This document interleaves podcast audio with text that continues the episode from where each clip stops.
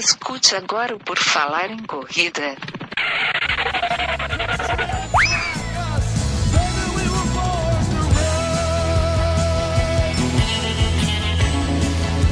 Are you ready to run?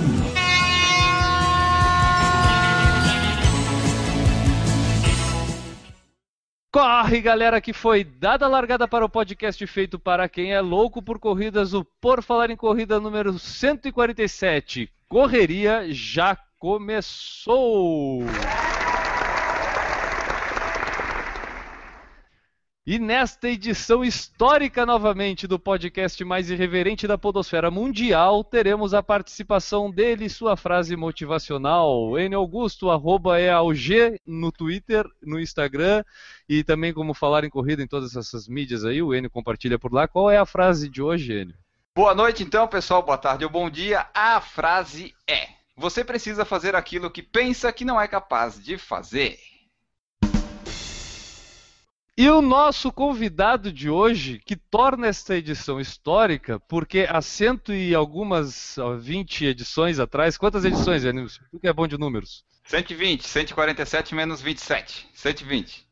120 edições atrás, ele foi um entrevistado nobre deste programa do Por Falar em Corrida e hoje ele está de volta para continuar contando suas histórias de corredor. Sérgio Xavier Filho, é um prazer tê-lo novamente aqui no Por Falar em Corrida, cara. Seja bem-vindo. É um prazer meu também, porque falar de corrida é, é, é, quase melhor que correr, se é que não é melhor, né? A gente gosta de contar as histórias e compartilhar, e, é, eu acho mais que tudo ouvir, né? Eu acho que o, talvez a, a grande diferença é, em relação a outros assuntos é que quem realmente é, entra, entra no mundo da corrida se interessa por ouvir histórias dos outros, né?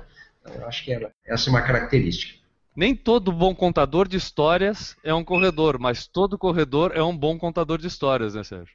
Ah, sempre, né? Aliás, tem muito mais contador do que corredor, né? É... Ah, sim. Aqui nesse podcast, Enio, a gente pode contar dos quatro participantes quantos são bons contadores e maus corredores? Ah, eu acho que estamos no 100%. Da, é, 100%. 100% aqui está enquadrado nesse perfil aí. E este vai ser o podcast de hoje com o Sérgio Xavier Filho. Eu sou o Guilherme Preto, arroba Correr Vicia. E quem quiser saber mais sobre o Por Falar em Corrida, basta acessar o nosso blog, o www.porfalaremcorrida.com. Exatamente. Quem quiser pode acompanhar também a gente no Snapchat, no blog, no Facebook, no Twitter, no Instagram, no YouTube.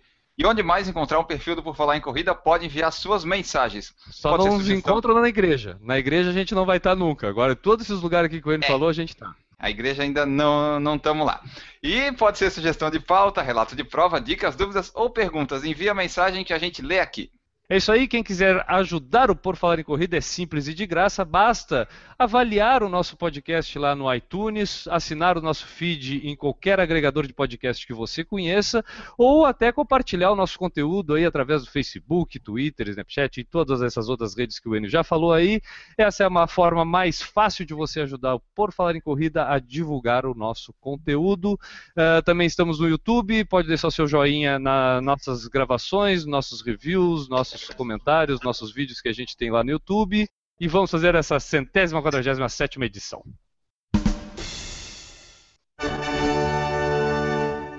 Hoje o nosso convidado, como o Guilherme já anunciou e ele já falou aqui com a gente, é o Sérgio Xavier Filho, comentarista da Band News, Sport TV, ex-diretor de placar, Runners e Playboy, autor dos livros Operação Portuga, Correria e Vidas Corridas. Ele já esteve conosco, como o Guilherme falou, no PFC 27, lá em 2013, nossa primeira grande entrevista. E esteve também no PFC 100 com uma mensagem lá de parabéns pela centésima edição que a gente pediu para ele mandar. A primeira conversa, como eu falei, foi lá em 2013 e desde lá já se passaram três anos e hoje a gente volta a falar com o Sérgio para ver o que aconteceu nesse tempo aí de três anos, da relação dele com a corrida, da nossa, enfim, tudo que aconteceu de lá para cá. É isso aí, Sérgio. Como eu já falei, é um privilégio enorme a gente ter de volta aqui no Por Falar em Corrida, cara. Todas as histórias que tu conta das corridas que tu participou, desse mundo de corrida que tu vive também, é, é, são, sempre são muito interessantes. Sempre foi um cara que compartilhou muito bem esse lado da vida de corredor. Fala pra gente, Sérgio, de 2013 para agora, o que, que mudou? Continuou correndo bastante? Conta um pouquinho, resume aí esses últimos três anos desde a nossa última entrevista. Um dos pontos que uh, eu acho que a gente sempre tem que lembrar é que a corrida ela, ela, ela, ela, ela não é algo à parte, ela anda em paralelo com a vida, né? Então é, a vida vai mudando, a, a, a relação com a corrida vai mudando. Aconteceu isso comigo, né? Eu, eu já estava preparando uma mudança de vida profissional, né? Que era é, eu fiquei 20 anos na Editora Abril, Quer dizer, eu estava encaminhando a minha saída e ela aconteceu no final do ano passado. Né? Então, com isso, eu mudei bastante a minha rotina, porque eu tinha uma, uma vida muito, digamos assim, um, um, expediente regrado, né? de segunda a sexta, etc. Né? Aquela história de escritório. Né? E agora, é, eu, eu, na verdade, eu já, eu já ia substituindo, eu estava substituindo né, essa rotina por, pelo comentarismo esportivo, né?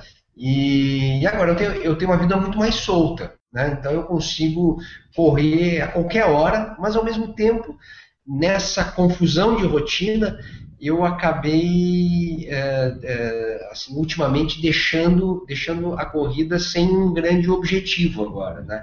Então eu vou, tô, eu estou trotando, mas eu não estou na, naquela fase de, de perseguir um objetivo, até porque eu, é, até pouco tempo eu tinha um objetivo, que era correr a maratona de Boston, etc. E, e eu, digamos assim, eu trabalhei para isso. Acho que eu consegui me classificar né, para Boston no ano que vem, só em 2017. Então, com isso, eu já sei o que eu vou fazer no ano que vem, mas esse ano eu estou aí, não sei nem se eu vou correr maratona, tô, uh, vou uh, treino um pouco, não estou com sangue nos olhos agora. Estou correndo realmente mais de uma forma, me divertindo mais, conversando na corrida a minha relação atual hoje é essa, de, de mais tranquilidade. Mas teve essa busca árdua pelo índice de Boston. Isso te desgastou de certa forma ou acabou sendo prazerosa? Porque pelo que tu está falando, a gente sente que deu um alívio conseguir o índice para Boston. Foi mais ou menos isso?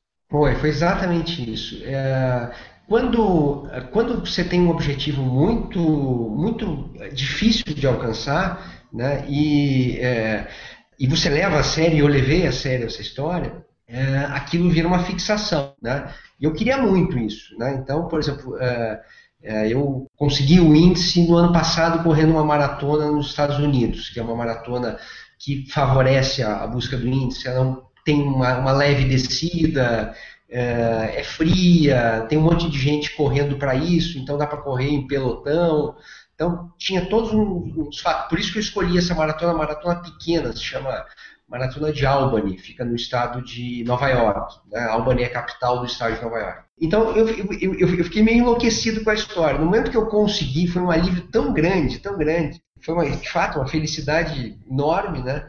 Que eu relaxei mesmo. Não, agora, agora vamos agora vamos acalmar. Para vocês terem uma ideia, no meio, na fase mais aguda ali dos treinos, né, faltando um mês e meio, dois meses, uh, eu tinha uma viagem para uma reportagem que eu fui fazer para a Playboy na época, que era uma viagem pela Escócia uh, nas destilarias, uma turma que produz uísque, coisa e tal, etc. E numa viagem dessas, assim, as degustações são a toda hora, a todo tempo, até de manhã. A tentação em pessoa. É, exatamente, né? E, e eu tinha a minha planilha para cumprir, assim, né? Olha, essa semana é, eu consegui treinar, né? Tirando um dia que foi complicado treinar, porque eu tinha bebido bem na noite anterior, né? Eu consegui, né? E então foi, digamos, uma, uma, uma tremenda vitória vencer isso. É, é, é quase uma sabotagem contigo isso aí, Sérgio. Não, eu é, naquela, naquela semana andando pelas destilarias da Escócia, eu certamente eu bebi mais uísque do que eu tinha bebido até então, né? É, não foi fácil. Mas também não tinha como, né, deixar para a próxima, né? Tinha que ser aquela hora e aquele não, mês. É, e, e, nesse caso era efetivamente trabalho, né? É, Sim, claro. não, não, não, desculpe, eu não bebo. Não. Se você está lá e se eu ia escrever sobre aquilo, eu realmente precisava beber. É, teve um dia numa, numa das destilarias que que uh, eu acabei fazendo o meu próprio whisky. A brincadeira era essa, era uma espécie de um workshop ali que você Olha só. misturava blends, não sei o que, e fazia o teu, né? Então você fazia, provava, e aí você depois ainda eh, eh, voltar para o hotel, tomar né, uma água e ir para o treino, não é fácil, mas deu certo. Mas, mas isso, é, trazendo para o nosso mundo da corrida, isso é, é, é a vida do corredor amador, né, Sérgio? Porque a gente tem a profissão, é, ou até o cotidiano com a própria família, que é diferente de tu ser um profissional, viver exclusivamente para aquilo. Então, quando a gente se propõe a buscar algo, às vezes, um pouco mais é, que, desafiador, que vai requerer mais dedicação nossa, a gente acaba tendo esses conflitos né, da vida profissional. Pô, tem inúmeros casos de galera que corre e viaja a trabalho e aí não consegue conciliar a sua viagem com o tempo para fazer o treino diariamente. Então a gente tem isso no dia a dia, isso é, acontece. Na realidade, se a gente for é, comparar bem, a diferença da gente amador para um, um profissional, no fundo, no fundo, no fundo, é nenhuma. A gente faz exatamente aquilo que o profissional faz, que é fazer o máximo possível. Né? O Uhum. máximo de um profissional é, inclui duas, três sessões por dia, porque é só aquilo que a gente faz. No nosso caso, às, vezes a gente treina uma vez a cada dois dias, mas olha, para treinar uma vez a cada dois dias, você tem que se sacrificar numa série de coisas, dormir menos, pesar ah, quais os encontros com os amigos que a gente vai que a gente vai cumprir, os que a gente vai faltar. No fundo, no fundo, a gente é igualzinho profissional. Claro, muito bem observado. Sérgio, só para a gente não deixar o furo, qual foi o tempo e qual era o índice? O grande problema de Boston é que eh, você tem uma noção de qual é o índice, mas você não- também não tem certeza. Porque tem o corte aquele, né? É, você sabe que tem um mínimo, né? Que é a, a nota, digamos, o tempo de corte por idade. Para minha idade, o meu, meu tempo de corte era 13,30. Mas pelas experiências dos anos anteriores, eh, eu teria que correr abaixo de 13,30, porque chega na hora da inscrição, quando tem mais gente, eles vão cortando justamente pelos, pelo, do- do- dos tempos mais altos para os mais baixos, né? Então, a minha conta era mais ou menos que eh, seria por volta de 13, 28, 13, 27, 30, né? E, e aí eu acabei. E o meu melhor tempo era 3, 30, 32 segundos. Ou seja, eu estava longe, né? Porque, ah, não, só dois minutinhos. Não, esses dois minutinhos é, é- equivalem a uma vida, né? Quando a gente está nesse, nesse nível ali, né? Sim, E- vai ver que vai ver que aqueles 3, 30 e 32 tu fez descansando, não foi, né? Não, eu já, eu já- eu já fiz me matando, tinha feito em É, Chicago em 2010, quer dizer, já, já tinha sido um, um feito, digamos assim, né? E, o, e no dia que eu fui correr a Albany deu tudo certo, eu consegui encontrar um pelotão de ritmo, uma turma que estava correndo para 13,25, e essa turma foi ficando pelo meio do caminho também, né? E eu até cheguei até quase, eu quase cheguei com eles, né? No final eu acabei fazendo em 3, 26 e 47 segundos. Sobrou. Eu acho que eu acho que foi assim. Foi uma pressão pra fazer a prova, né? Tu deve ter ido lá com, com aquele número na cabeça, né? 3, abaixo 3,30, abaixo 3,30, abaixo 3,30, né? Exatamente. Não é uma prova normal, assim que ah, eu vou correr me divertindo. Não, eu vou correr para aquilo, né? Eu treinei muito para aquilo e eu sabia que eu estava tendo a minha melhor janela de oportunidade porque eu tinha eu tinha treinado bem.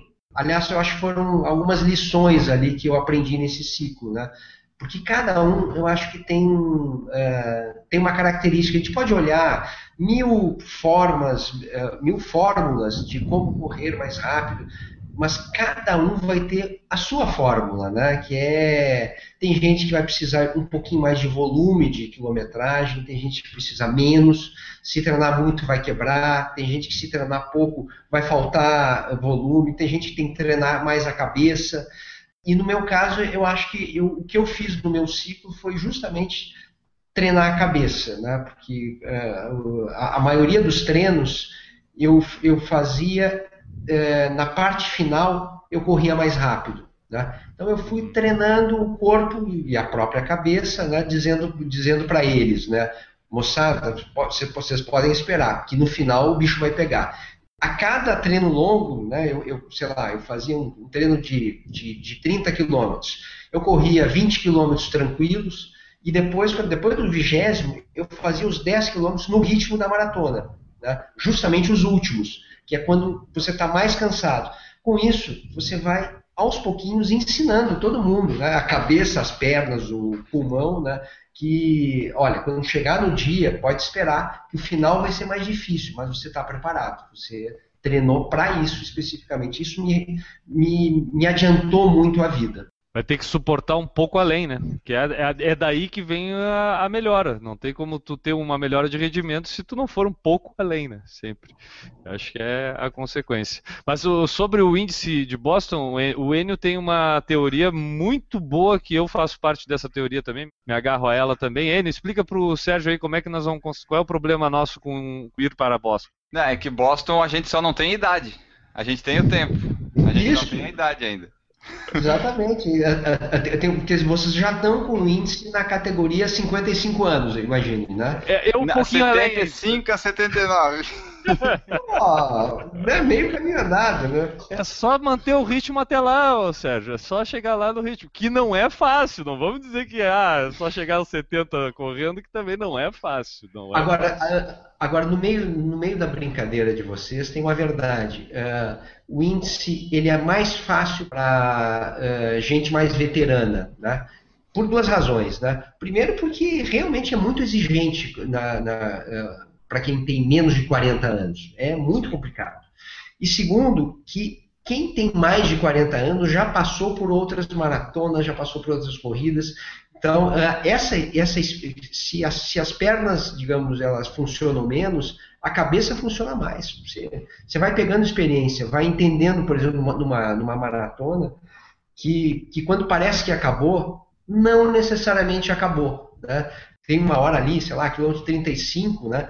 Que está doendo perna, está cansado, ah, acabou. Daqui vai ser para pior. E não é assim. Uma maratona às vezes é um ciclo, né? Você entra numa, numa fase de baixa, aí quando daqui a pouco, quase que do nada, você é, recupera o ânimo, as, as pernas param de doer, essas coisas elas são cíclicas mesmo numa corrida. Mas para ter certeza, você tem que passar por isso, não adianta te contarem. Perfeito, é bem isso mesmo. Porque é, é, é, é, quando a gente fala que maratona é treinar a cabeça, né? Que é o que tu, tá, que tu falou da forma como tu treinou, inclusive.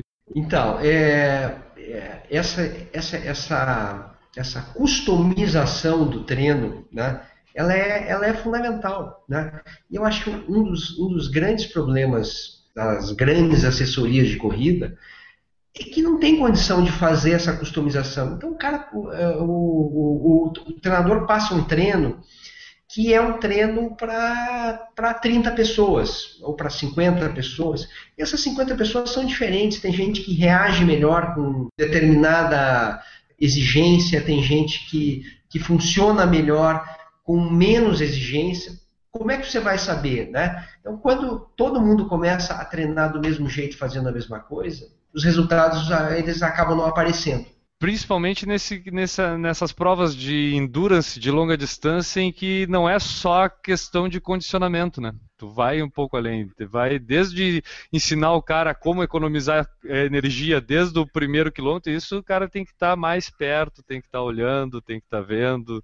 Então eu, eu, concordo plenamente nesse é, é, é, e, e, dois, e duas coisas, por exemplo, que eu fiz também nesse ciclo, um pouco novas, né? Que é, é, eu tinha feito maratonas antes fazendo musculação. Bom, musculação é, faz todo sentido para todo mundo, tudo certo. Mas eu consegui fazer a minha melhor maratona sem musculação. Né? Quer dizer, é, apesar de toda a teoria, toda a lógica mandar isso, né? no meu caso, a musculação ela, ela, ela, ela acabou me machucando num outro ciclo, né? E, uh, e eu substituí a musculação por treino de subida. Então eu fiz muita subida. E a subida é outra coisa que para mim funcionou maravilhosamente. Né? Hum. Agora, uh, isso funciona para todo mundo? Com certeza não. Tem gente que, que uh, às vezes, por, por alguma fragilidade muscular, vai se machucar na subida. Aliás, eu treinei subida e eu treinei descida também, porque eu sabia que a minha maratona teria descida e teria um pouquinho de subida, mas teria mais descida. Né? Então, é, é, eu, eu fiz algo específico para aquilo que eu estava fazendo. Não peguei uma, digamos assim, uma, uma planilha geral para todo mundo e saí seguindo aquilo. Ah, e, e uma última coisa que eu fiz muito foi a observação pessoal dos meus sintomas, né?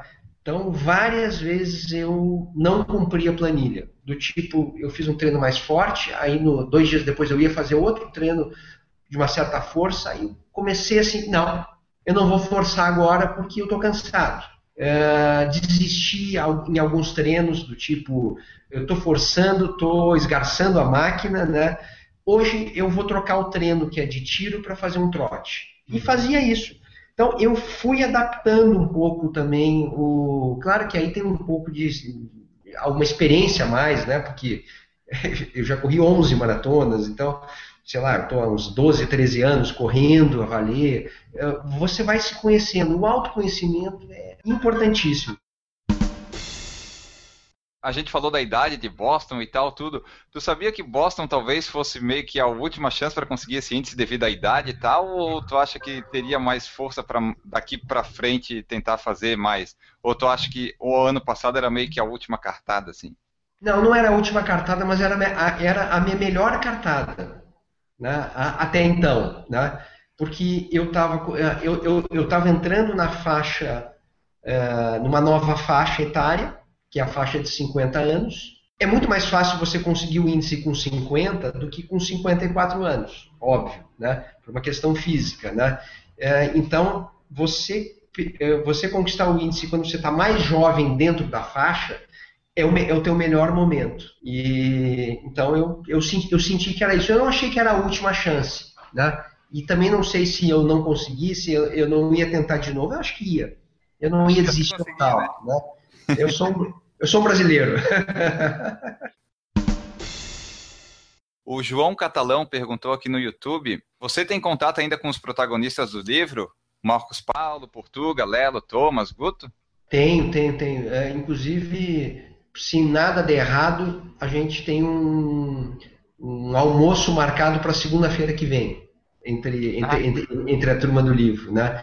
E é uma, é uma, é uma relação muito carinhosa com eles, porque se o livro foi espetacular na minha vida, e foi mesmo, né? Ele me abriu portas, ele é, me fez conhecer um monte de gente, né? Eu sei que o livro ajudou uh, a vários, eu acho que ajudou todos eles, né? Eu acho que de alguma forma o livro é um, é um reconhecimento de um período bacana da vida deles e como tem muita camaradagem, né? É, eles é, é, bom você ver a tua história, uma história legal que você construiu, escrita e, e, e, contada e passada de boca a boca. O livro, sei lá, já deve estar na quinta, na sexta edição. Ele não para de vender. Ele tem uma, ele tem uma venda, é, não, não, é uma venda espetacular, mas é, mas é uma venda é, que ela não para. Né? É uma, ele chama cauda longa no, no, mundo dos negócios, né? Que é, é, é um vai contando para o outro, e, pô, mas que história incrível! Outro dia eu, é, eu conversando com um jornalista, o cara disse, não, eu uso sempre o teu livro para dar de presente para amigos que eu quero estimular fazer exercício, não sei o que, tá lá. Então é, é, é uma história muito bacana e é ótimo é, conviver com eles. Eles mudaram um pouco, né? É, o Guto está mais jogando golfe agora. É, o Portuga é, deu um tempo, porque ele tem uma hérnia de disco, coisa e tal, mas segue muito, um cara muito engraçado. O Lelo, sim, esse segue correndo. E o Tomás, que também parou um tempo, voltou a correr, já está querendo de novo fazer tempos melhores. Tu falou ali que Boston tá, o índice de Boston era o objetivo, tu atingiu ele e agora tá meio com uma relação pacífica com a corrida, como tu falou pra gente, né? Aí então, tu tá esperando sair essa definição para daí começar a treinar mais, mais para frente, porque enquanto isso vai levando a corrida assim meio recreativa? Exatamente isso, porque uh, uh, uh, como eu tô ainda arrumando a minha vida profissional, não está muito claro, por exemplo, o que, que eu vou estar tá fazendo em outubro se eu vou estar trabalhando mais para o Esporte TV ou para a Band News, tem ainda uh, algumas coisas pendentes. Com isso, fica até difícil eu sair marcando viagens, coisa e tal. E, uh, então, eu, eu acabei dando um tempo, porque uh, eu tenho já um compromisso, que é em abril do ano que vem, na terceira segunda-feira do mês, é correr Boston. Né? Eu acho que isso vai funcionar, vai dar certo, né? eu confio, acho que é quase certo. Né? Mas até lá, eu, eu, eu resolvi levar sem muito, muita pressão. Eu vou correr algumas meias maratonas aqui para São Paulo mesmo. É, devo ir para uma, uma meia maratona do vinho em Bento Gonçalves e sem maratona marcada. Né? A ideia é mais ou menos essa. Quando chegar lá por outubro, novembro, aí eu vou começar a treinar mais forte para Boston, porque eu vou querer fazer uma boa corrida. Né? Lutei tanto para chegar lá, não vou correr mal, assim, não quero quebrar, etc. Né? Então eu vou treinar mais, mas deixar isso para o fim do ano. Qual que é a motivação que tu encontra aí para continuar correndo então nesse tempo aqui? para tipo não parar totalmente, né? De repente, sei lá, ficar fora de forma ou continuar correndo. Qual que daí é o, o que, que te motiva? É, é, pensar mais lá na frente mesmo? Como é que funciona? Então, é, essa, essa é uma boa pergunta porque eu, eu me faço essa pergunta em alguns dias. Alguns dias eu, pô, mas eu, eu vou eu vou treinar para quê? Se eu não tô com sangue nos olhos, eu vivo muito do sangue nos olhos, né? Não, não é todo mundo que é assim, mas eu sou, né? Eu preciso de um uma marca chegar lá, etc. O que, que eu tenho feito? Né? Eu descobri o seguinte, que, é, que o dia que eu não treino, eu fico pior. Né? Assim, corpo, corpo, meio cansado, a cabeça uh, não tão boa ali, etc. Então eu sei que eu quando eu corro, o meu dia vai melhorar. Essa é a minha motivação maior hoje, né? Eu é, ficar mais disposto e, obviamente, beber as minhas cervejas, os meus vinhos e os meus whiskies, né? É, em, em, em, quantidades moderadas, né? Mas com uma frequência que, que me agrade, assim, né? Então, uh, correr me serve para isso também, para eu poder comer mais à vontade, meus doces, né?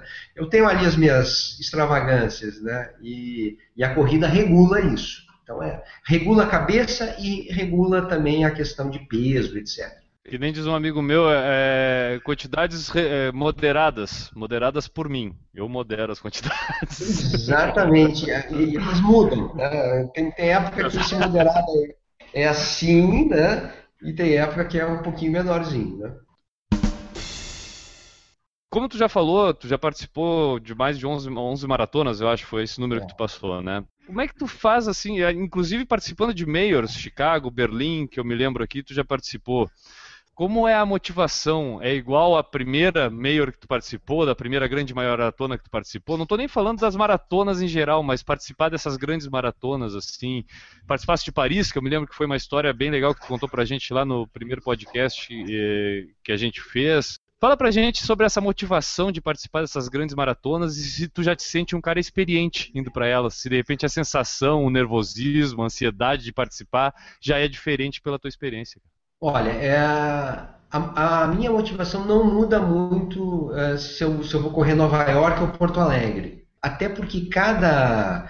É, é, aliás, eu acho que quase todas as maratonas que eu corri, elas tinham uma expectativa de tempo. Eu sempre quis fazer a próxima maratona melhor do que, do que a anterior com algumas exceções. Né? Eu acho que umas duas que eu sabia que eu não ia correr é, melhor, mas mesmo assim eu tinha uma expectativa de tempo ali. Então, uh, é, quando chega na hora é sangue nos olhos, tudo igual. Há dois anos eu corri em Buenos Aires e eu tinha certeza que eu não conseguiria fazer o meu, o meu o índice de Boston porque eu não estava preparado para aquilo mas eu queria fazer abaixo de 13,30. Era esse o objetivo. acabei não uhum. conseguindo. Fiz lá quase 13,31, mas cheguei perto. Foi uma maratona boa, me deu confiança, etc. Então tinha sangue nos olhos.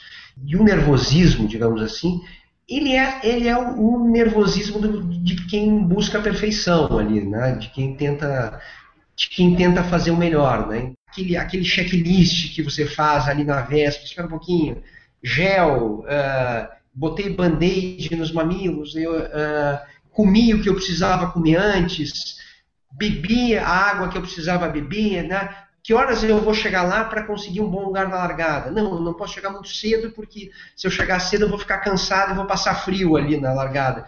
Tu é daquele corredor que tem toque, aquele que pá, antes de começar a corrida faz meio que um scanner do corpo, assim, percebendo, pá, será que tem alguma dorzinha do lado? Será que não tem? Será que a meia está colocada do jeito certo? Tu é, de, tu é, desse tipo de corredor, Sérgio? Não, não, eu não, eu não chego a ter, a ter toque, né? É, até, até porque eu me adapto bem ao imprevisto, né? Sei lá, aconteceu comigo, por exemplo, em Berlim, né? Pô, eu queria fazer o meu melhor tempo, etc. Aí eu chego lá e, e dá um congestionamento de gente. Eu sei que eu não vou conseguir chegar na minha baia. Aí o que que faz? Aí tinha uma turma, abriram uma grade e aí estava uma turma passando por ali. Não entrei no lugar que eu devia entrar e disse, bom, espera um pouquinho. Eu não vou, eu não vou pirar por causa disso. Eu não estou no meu lugar, mas não tem problema.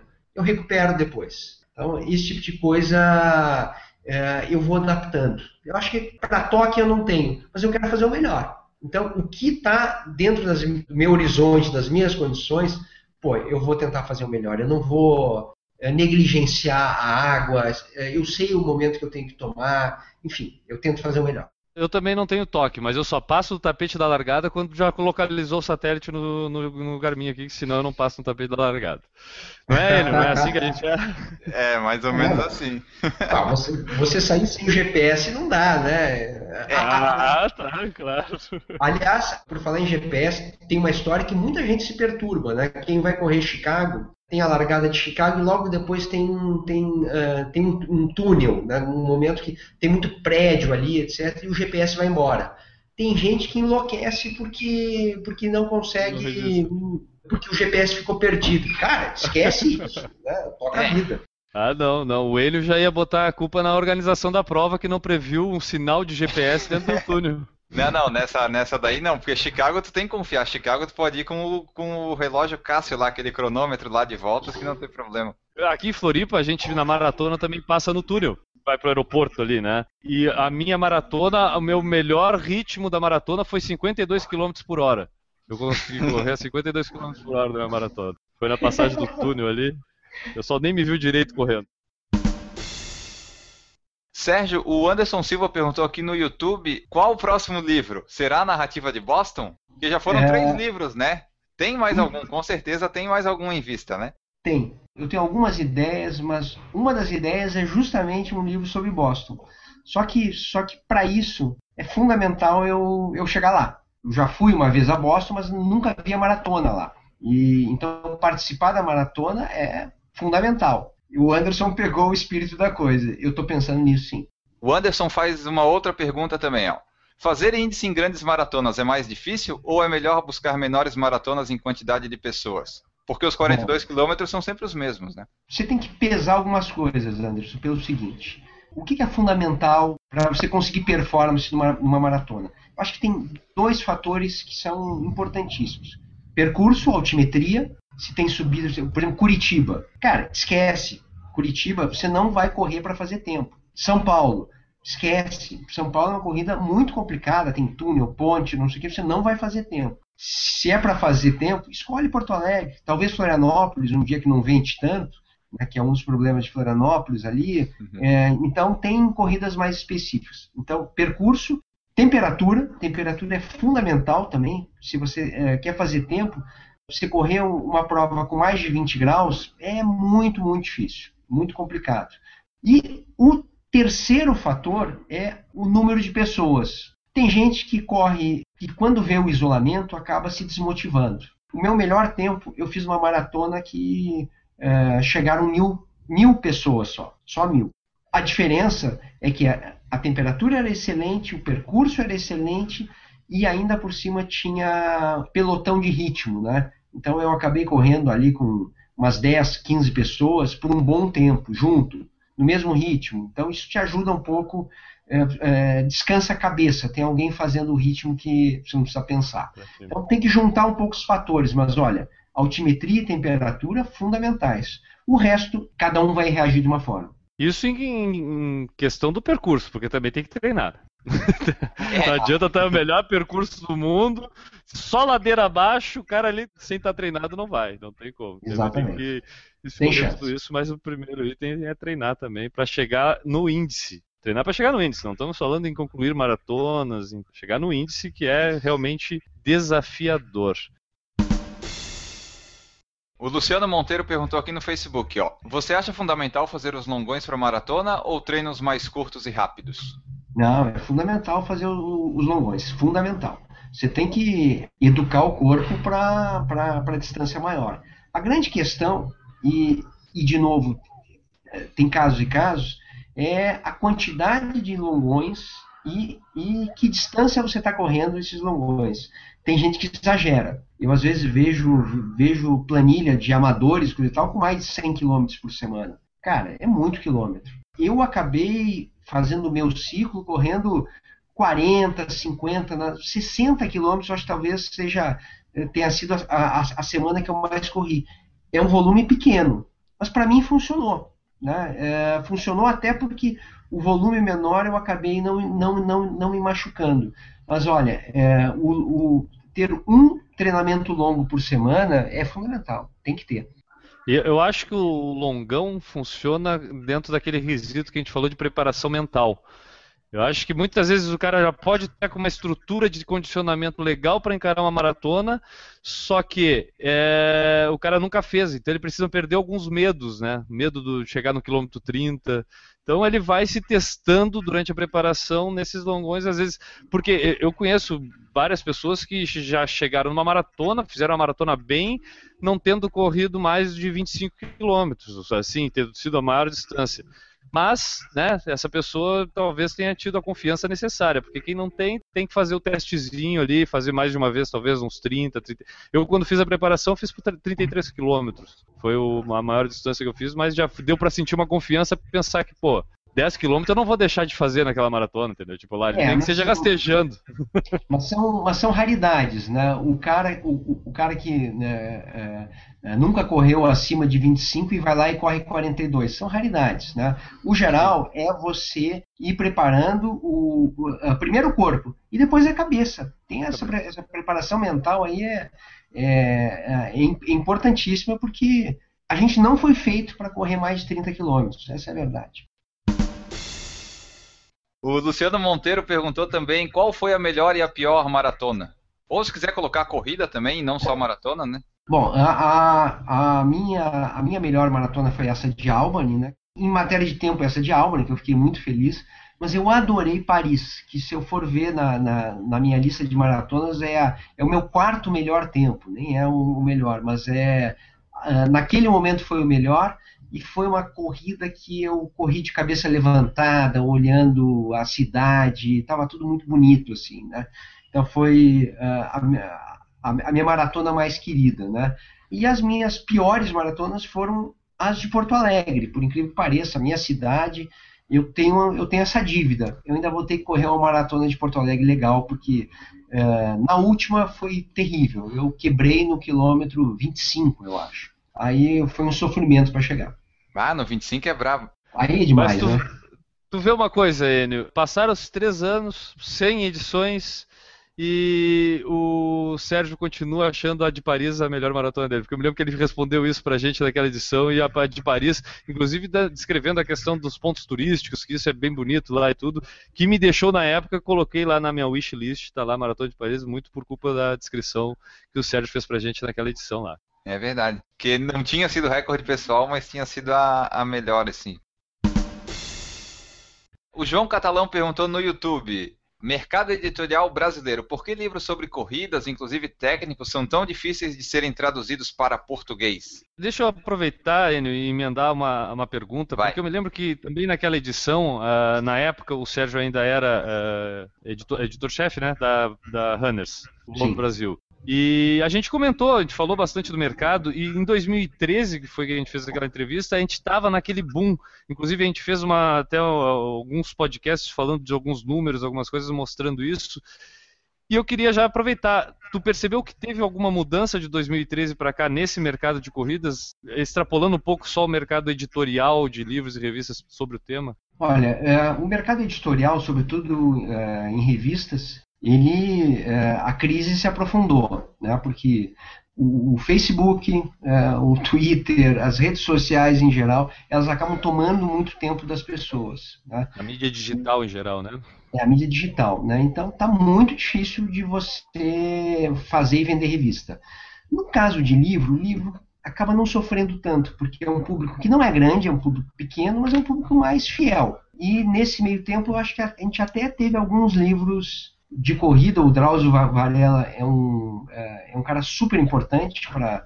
Ele tem uma exposição enorme e tem falado de corrida, escreveu um livro sobre corrida, é, o Correr, que é interessante.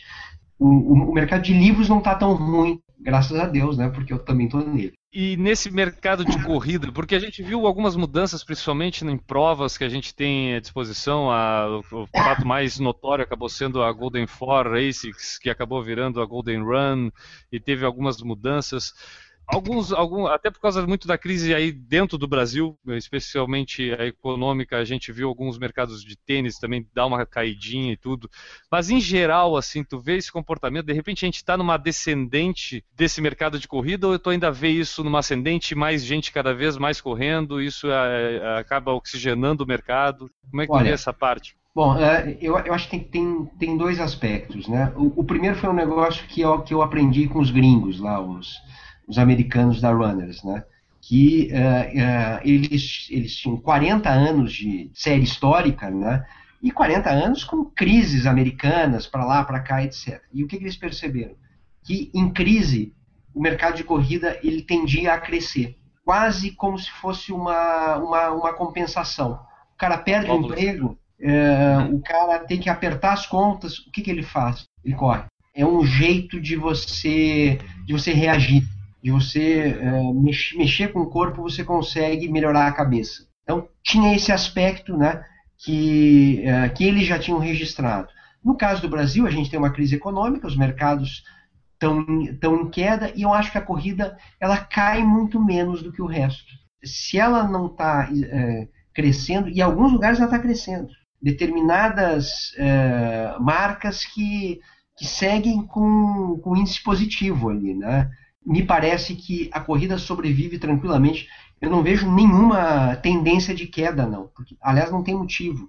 Porque como o mercado brasileiro de corrida é um mercado adolescente, né, tem uma evolução enorme ali. Né, quando a gente vai ver relação da população versus número de corredores ativos, é uma relação pequena. Né, quando você vai eh, se compara com os Estados Unidos, essa relação é muito mais intensa eu acho que a gente vai ver mais e mais gente correndo. Talvez não só correndo, pedalando, o que para mim dá no mesmo. Eu acho que se tem gente balançando esqueleto, a gente está ganhando. Se tu me permitiria dar uma observação nessa, nessa nisso que tu falou, eu acho que a gente tem um, um probleminha em diferença com que os americanos possam ter, como o exemplo que tu usou, que são os espaços urbanos a gente tem problemas de espaços urbanos adequados realmente para a galera poder sair para correr. Eu não sei se tu vê isso também, mas aqui em Florianópolis é, eu constato muito isso. É difícil, se não é na beira-mar norte, na beira-mar do estreito, ali em três lugares que tu realmente tem um, um espaço para correr, e mesmo assim não é o espaço mais adequado. Tem outros lugares que tem problema de segurança pública e aí por aí vai. A gente podia ficar horas falando de tudo. A gente já fez alguns programas até sobre essas coisas que acabam interferindo na nossa possibilidade de treino. E aí eu acho que, é, com certeza, eu acho que existe uma demanda reprimida, concordo plenamente. Eu acho que não é a crise que faz o pessoal deixar de correr, muito pelo contrário. Até uma coisa que eu nunca tinha pensado, essa, essa, essa observação que tu fez, que o mercado da Runners te passou lá. Mas eu acho que se a gente tivesse espaços urbanos mais adequados, eu acho que essa galera ia ter mais volume ainda independente disso. Porque eu acho que eu sinto que tem muita é, demanda reprimida, mas é difícil, às vezes, tu chamar aquele teu amigo que nunca correu para correr e tu tem que fazer o cara pegar o carro para ir até lá, o lugar onde tem o espaço e não é só passar na frente da casa dele e sair para correr porque tu tem uma calçada, pelo menos. Pois é, eu, mas eu acho que tem, tem, tem dois aspectos aí. Um é esse, né? Claro que a gente, se tivesse mais espaço público, seria muito mais fácil para todo mundo, mas ao mesmo tempo, quando você pensa quero fazer atividade física. Então eu vou, eu vou fazer o quê? Vou jogar futebol, puxa, é difícil reunir, é, pegar quadra. Vou jogar tênis, pô, achar um parceiro, achar quadra, né? Vou pedalar, puxa, não tem onde pedalar, é perigoso, carro, etc. Uhum. A corrida de todas essas aí é a menos ruim, né? No sentido claro. de é, qualquer espacinho, qualquer canteiro, por exemplo, você tem aqui em São Paulo, Avenida Sumaré, pô, avenida de carro e virou um, um, é, um corridódromo né, no canteiro central. As pessoas ocuparam aquilo de uma certa a forceps quase, né? E outra, né? A gente tem as, as esteiras, não dá para desprezar. Muita gente corre em esteira. É difícil você ter um, um prédio com uh, uma academia, com, aqui não tem uma sala, uh, uma sala de esporte que não tem uma esteira. Então a corrida, apesar de tudo, é quem se dá melhor ainda nessa, não, nessa falta geral de espaço. Com certeza, eu vejo o, o, meu caso aqui, eu não tenho um lugar com calçada, nada, eu tenho que dividir a sarjetinha ali com o carro, com o caminhão, com o ônibus aqui para poder treinar. Porém, eu ainda consigo fazer isso. Porque se fosse para andar de bicicleta, não daria. Se fosse para jogar bola, não tem nada aqui perto. Com certeza ainda é o esporte que eu consigo praticar, atividade física que eu consigo praticar ao ar livre, apesar de todos os contratempos, a gente ainda consegue. A gente vai é, é, é, ela é, é, adaptável. Ainda é o esporte mais adaptável. Assim. Só para dar um exemplo, eu hoje fui, hoje é uma, hoje, hoje é uma segunda-feira. É, eu fui é, participar de um programa no Esporte TV no Rio. Né? O programa começava às 10 da manhã. Eu fiz as contas, coisa e tal. Acho que dá para dar uma corridinha. acordei, 6 da manhã eu estava na praia correndo ali, etc. Pouca gente, coisa e tal, no calçadão, dividindo com bicicleta, com gente caminhando, nós estava lá. Então é, é, aquela história, né? Será que foi tão difícil para mim pegar um par de tênis? Eu peguei o, o par de tênis mais leve que eu tenho botei na minha mochila, calção, coisa e tal, um banho, depois eu fui lá para a TV. Deu tudo certo. E é assim, né? A, a corrida tem essa vantagem é, prática, né? É muito prática. O Anderson Silva perguntou: qual o retorno do público feminino aos livros? Tens alguma ideia? Eu acho que é muito, muito, muito parecido, viu? O, o público masculino e feminino com relação aos livros a resposta que eu tenho dos três livros que eu escrevi é muito parecida. Eu não consigo nem dizer se, se é mais masculino ou mais feminino. Na revista, a gente tinha mais assinantes homens, mas o livro eu não tenho certeza. Deixa eu só ler aqui a última mensagem do Anderson que chegou aqui. Ó, ele colocou aqui: ó, Gosto muito dos livros do Sérgio porque dentro da narrativa ele acrescenta informações de treino, velocidade e pace dos personagens. Isso é uma coisa que sempre me incomodava quando eu lia coisas de corrida. É, aí você via o perfil sei lá, um ator, uma atriz está uh, correndo. E aí eu não sabia os tempos.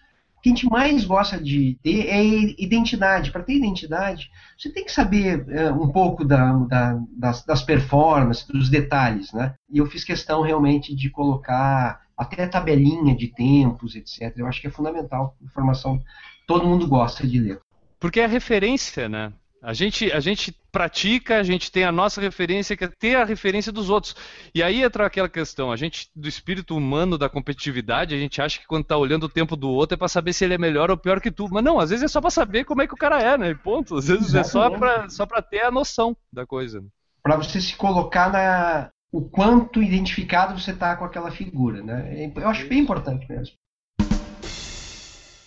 Sérgio, a gente vê, pelo menos eu vejo bastante, tu é muito ativo no Twitter, seja comentando futebol, política, é, corrida. É a rede social que tu mais gosta de participar? É o Twitter ali?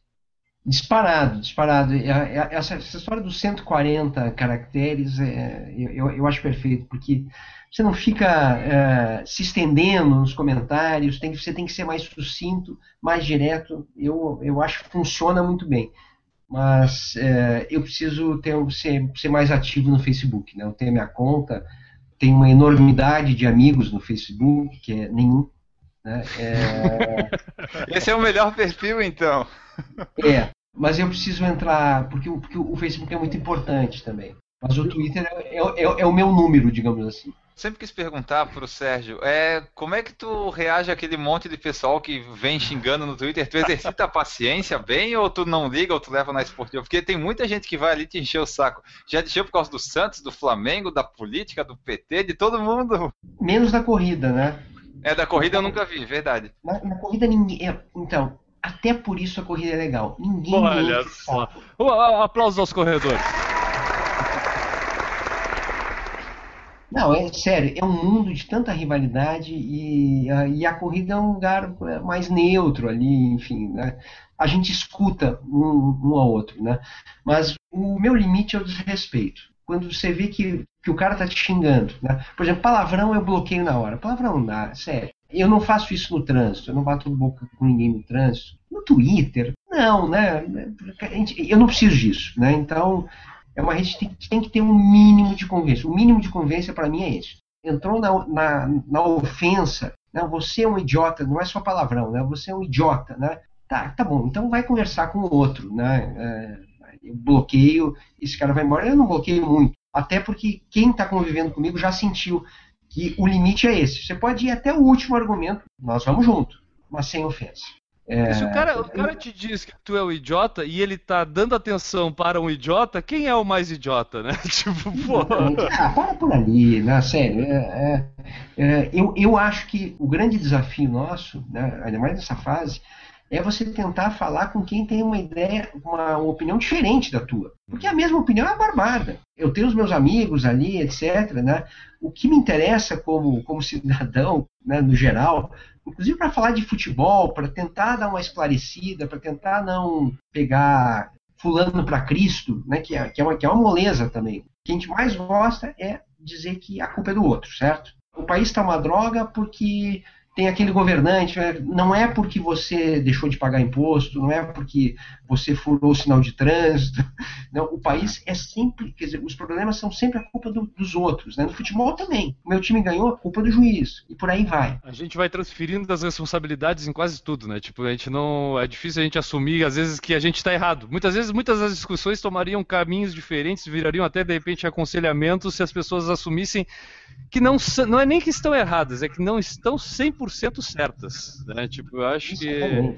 Claro, acho é isso aí. Eu acho que você tentar dar alguma luz diferente para um cara que, que pensa o contrário de você, eu acho um baita desafio. Acho bem, bem legal como, como objetivo. Às vezes cansa, mas eu acho legal.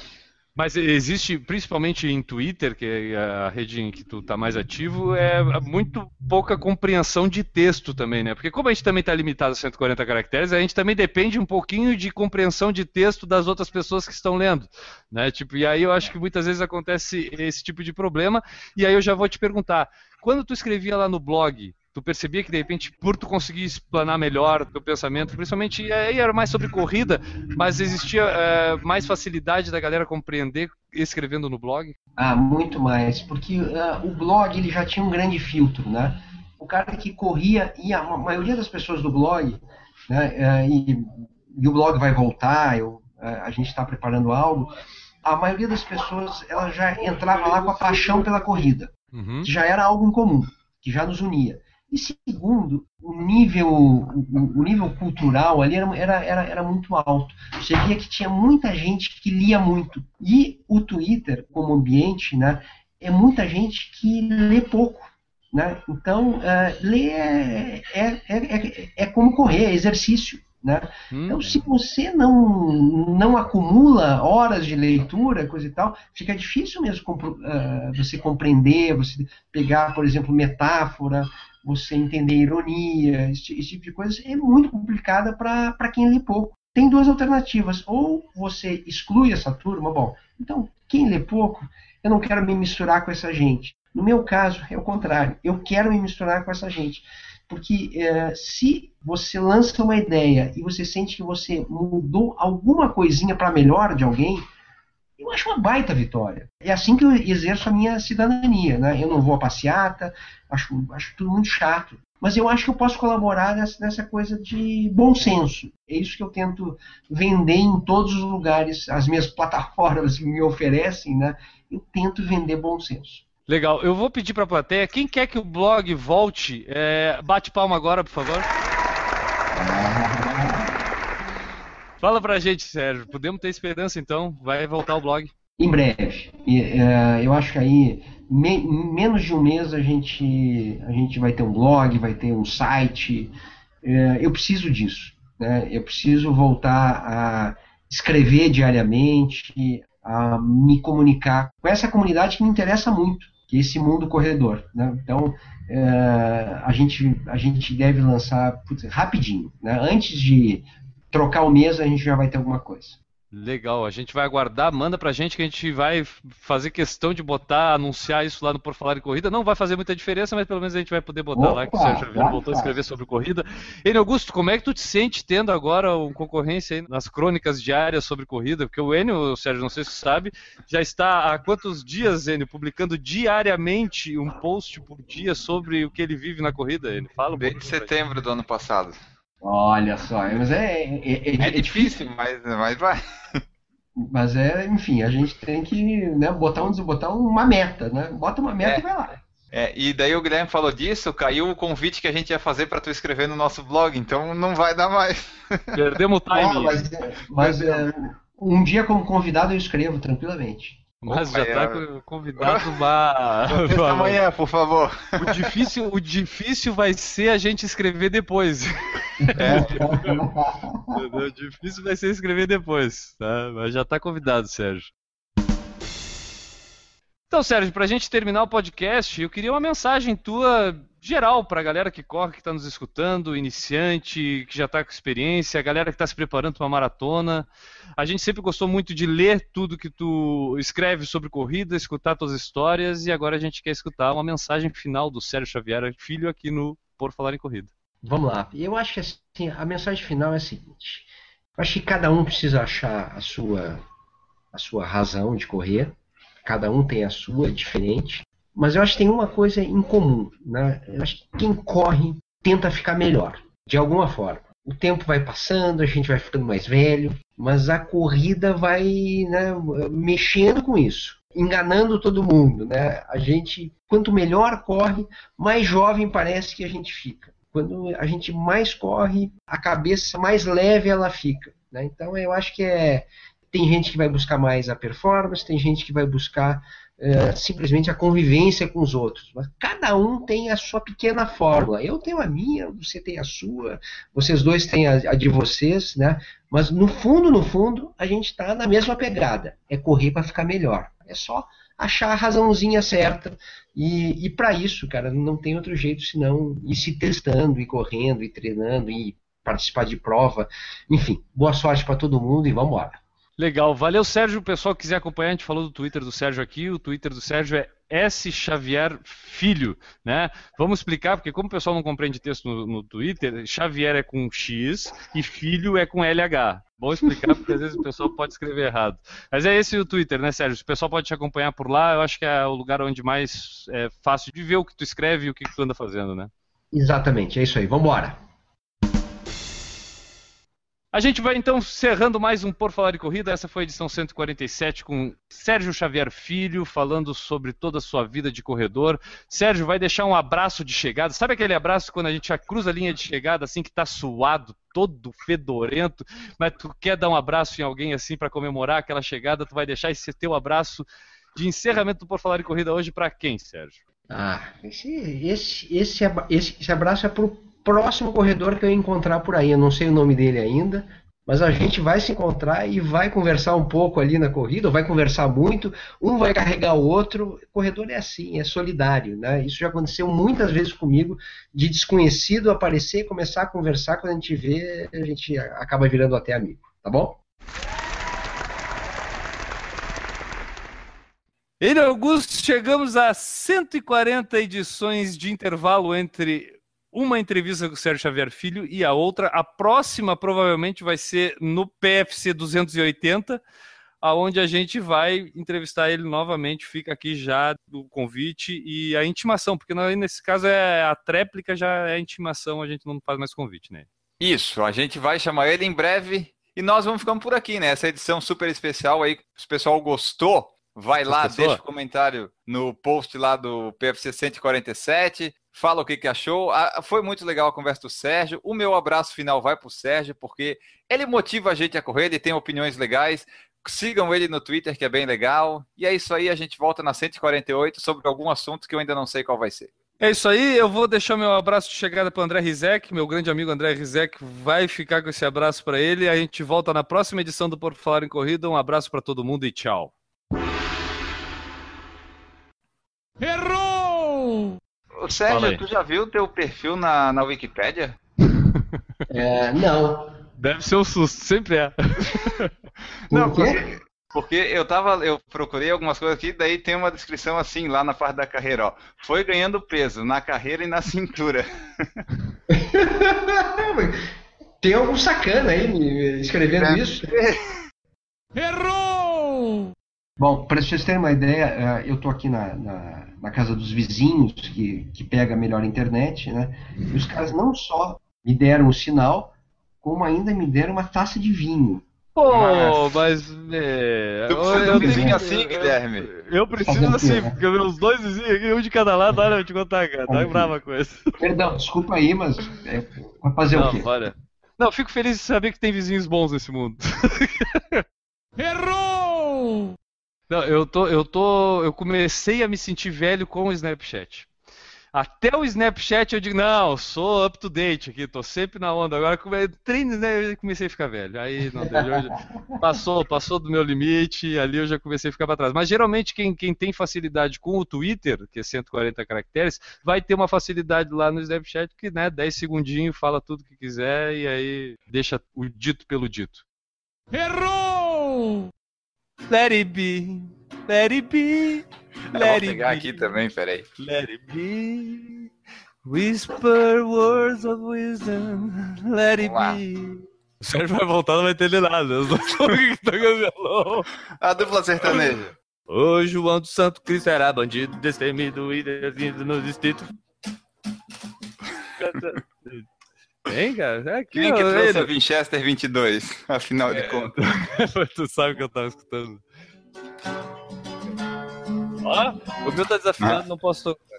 Não, o meu faz dois anos que eu não afino. Eu vou afinar ele agora aqui e vou tocar uma música pra vocês. Falaram melhor ficar na corrida. Por falar em música, hoje é o sabadão sertanejo do Por Falar em Corrida. É a segunda, a segunda do, do axé, segunda do sertanejo.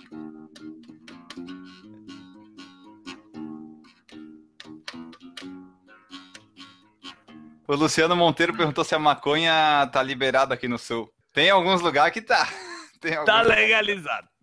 legalizado. Ó, no, Aqui, na bo- UFS, no na bosque, universidade, tem bastante. no bosque da UFS, na Praia Mole. Quando passar em Florianópolis, o pessoal vai fumar a tocha. É, é. Estão falando que a O- gente vai perder uns inscritos aqui no canal se continuar assim. Vou ter que falando, e eu pagando a assinatura desse canal? Ah, essa é a vantagem de a gente não ter padrinho. É, a gente vai fazer todas as pesquisas possíveis Opa, vamos voltei. Pra sorte da nossa audiência voltar, Sérgio. porque A gente tava tocando violão aqui e cantando Faroeste Caboclo. Errou! Tá quase. Não boceja. Não boceja também. Se você bocejou aí no YouTube, fala pra nós. Errou! Agora vamos news, rapidinho. Toma, né? Tem que trabalhar. Essa hora, 9, 15 da noite eu trabalhando. Mas pensa bem, tu, é, tu é um privilegiado que trabalha uma vez por semana, só durante duas horinhas. Pensa É que é assim, vai. Pensa. É verdade, é verdade. Tá bom. Errou! Teu microfone tá ruim, Guilherme. É. Tá ruim como? Tá com a tua voz metálica aquela? É.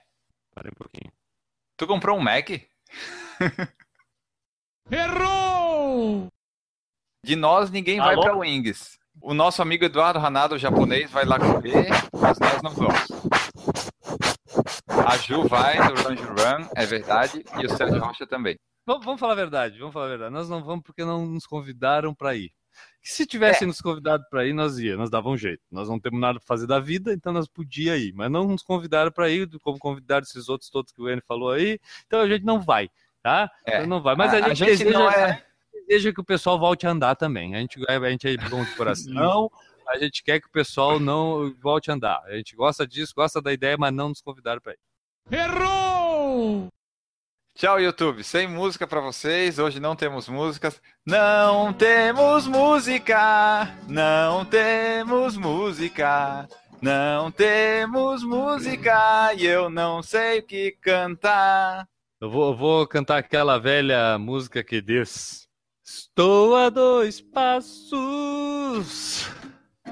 do paraíso.